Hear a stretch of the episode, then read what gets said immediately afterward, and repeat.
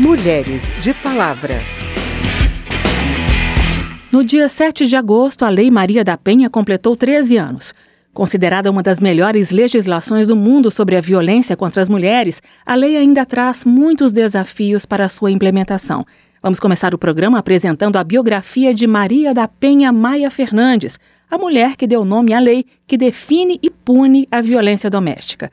Ouça agora o quadro Quem é essa mulher? com a repórter Cíntia Sims. Quem é essa mulher? Maria da Penha não ficou famosa por ser farmacêutica, mas por ter levado até o fim a luta pela condenação do seu agressor. Uma luta que durou 19 anos na justiça. Maria, que traz o nome de mulher mais comum no Brasil, sofreu duas tentativas de assassinato pelo mesmo homem com quem teve três filhas. Em 1983, ele disparou um tiro de espingarda enquanto ela estava dormindo. Maria da Penha ficou paraplégica. Meses depois, ele tentou eletrocutá-la enquanto ela tomava banho. Pessoas brigam, faz parte, mas pare por um momento e se coloque no lugar de Maria da Penha. Independente de ser homem ou mulher, considere a dor de uma pessoa que perdeu de uma só vez o companheiro da sua vida e o movimento das pernas. Eu vim cantar pra mulher guerreira. Em 1994, ela publicou o livro Sobrevivi, Posso Contar. Naquela época, o agressor ainda não tinha sido condenado. O livro serviu de instrumento para denunciar o Brasil na Comissão Interamericana de Direitos Humanos da Organização dos Estados Americanos, a OEA.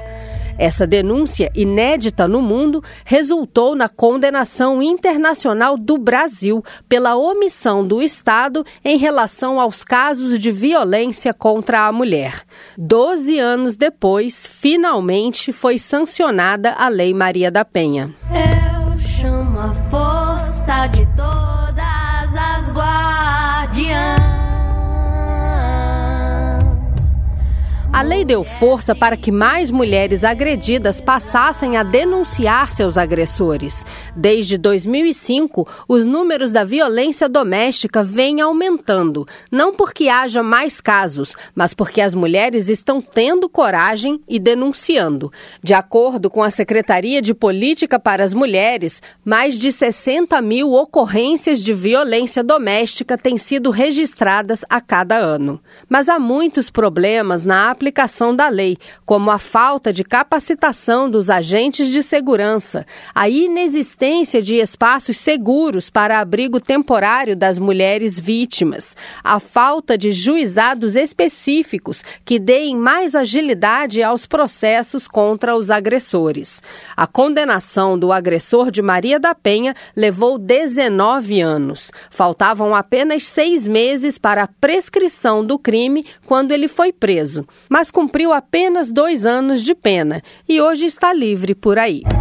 Invoco a força da mulher, a mulher brasileira.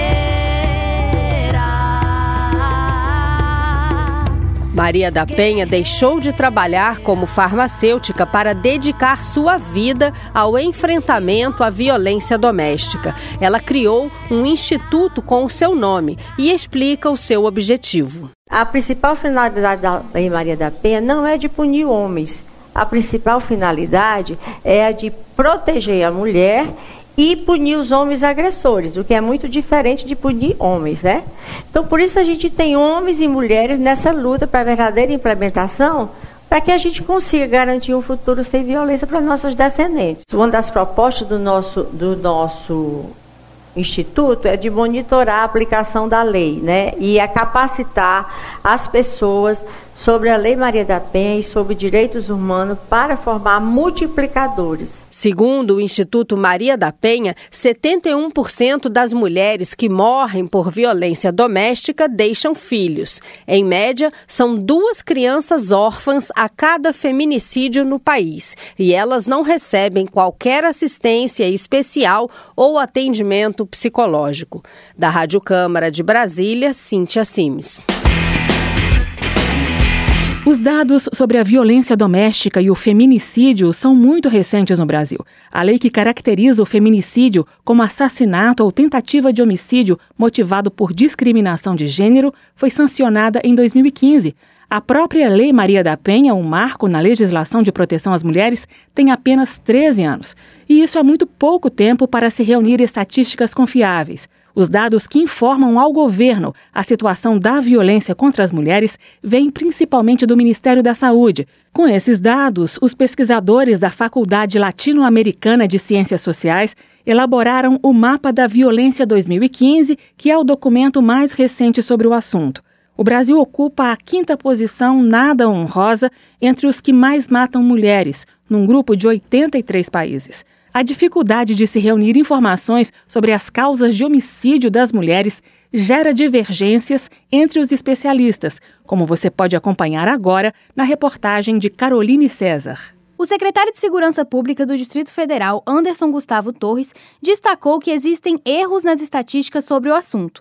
No Atlas da Violência, produzido pelo IPEA, todos os homicídios de mulheres foram classificados como feminicídios, mas casos como assalto seguido de morte, por exemplo, não se enquadram na definição do crime. É importante que se saiba que nem todo homicídio praticado contra a mulher é um feminicídio. Feminicídio está tipificado, está definido como homicídio praticado contra a mulher em decorrência do fato dela ser mulher misoginia e menosprezo pela condição feminina ou discriminação de gênero. Fatores que também podem envolver a violência sexual ou em decorrência da violência doméstica. Quer dizer, é a morte da mulher pelo fato de ser mulher. Não é qualquer homicídio de mulher. Segundo o pesquisador Daniel Cerqueira, um dos responsáveis pelo Atlas da Violência, a pesquisa não utiliza dados policiais, mas registros provenientes do sistema de saúde. Nesses dados, não é possível identificar o que foi roubo seguido de morte ou qualquer outra motivação do homicídio. O pesquisador explicou que o trabalho utiliza uma proxy, uma medida indireta, para tentar avaliar como se deu a evolução da taxa de feminicídio.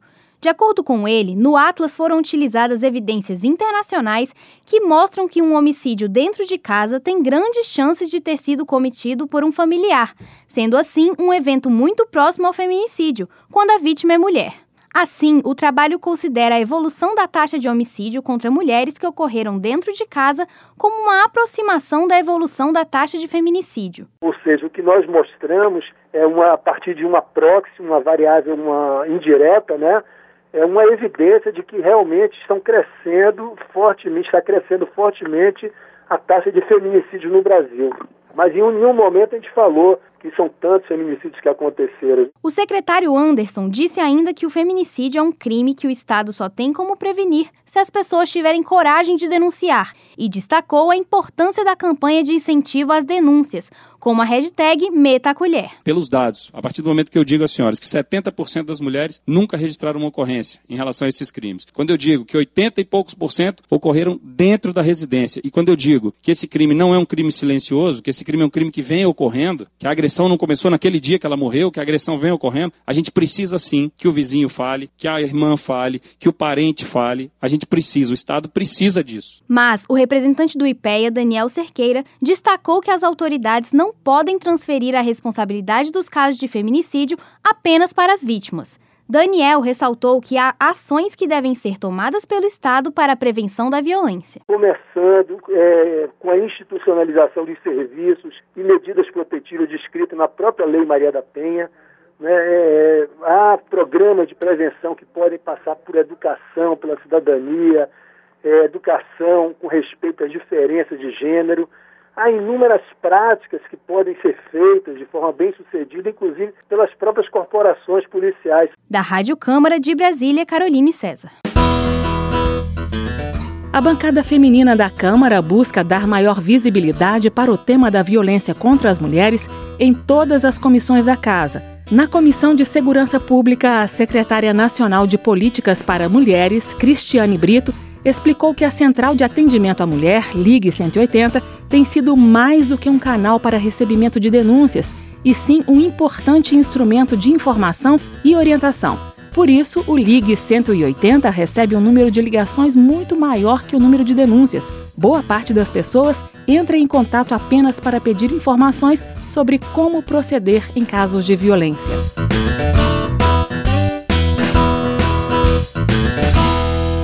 Câmara dos Deputados, a Procuradoria da Mulher fiscaliza o cumprimento da legislação federal de proteção às mulheres.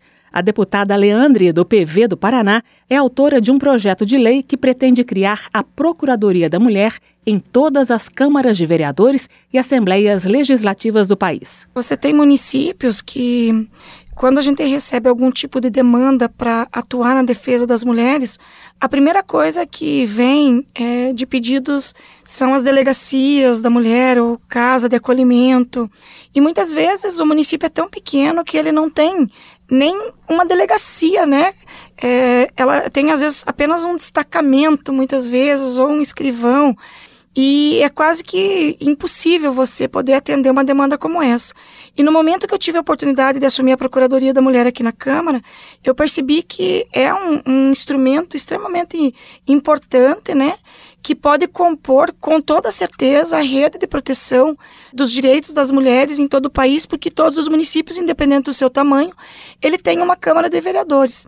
E os estados têm as assembleias legislativas. Então a gente começou ainda enquanto eu estava ocupando o cargo de procuradora da mulher aqui da Câmara dos Deputados, esse trabalho da gente poder implementar é, e incentivar os municípios, então, é, as câmaras municipais, de criarem as procuradorias, porque será um ambiente aonde as mulheres poderão buscar auxílio, não no sentido de quando elas forem vítimas de uma violência, elas vão ir lá passar pelo. Ao invés de fazer a denúncia formal, elas vão fazer a denúncia na Câmara. Não, não seria isso. Mas para que elas possam buscar, assim, o apoio de quando, principalmente, é, tudo aquilo que existe para ampará-la não funciona. Quando ela é vítima, muitas vezes, de uma vi violência institucional porque muitas vezes a mulher ela se desestimula da denúncia justamente porque quando ela procura então é, fazer esse ato ela é muitas vezes desestimulada principalmente pelo preconceito pela maneira com que ela é atendida é, sofrendo uma dupla violência. Então eu vejo que as procuradorias elas podem atuar tanto na questão do combate à violência contra a mulher, mas principalmente de uma forma preventiva, antes que ela ocorra, né? Porque a gente sabe que depois que uma mulher é, for assassinada, principalmente, não tem o que traga a vida dela de volta, não tem o que devolva para aquela família todo o sofrimento, ou que pague todo o sofrimento que aquela família passa. Então, a gente acredita que a prevenção é um dos melhores caminhos.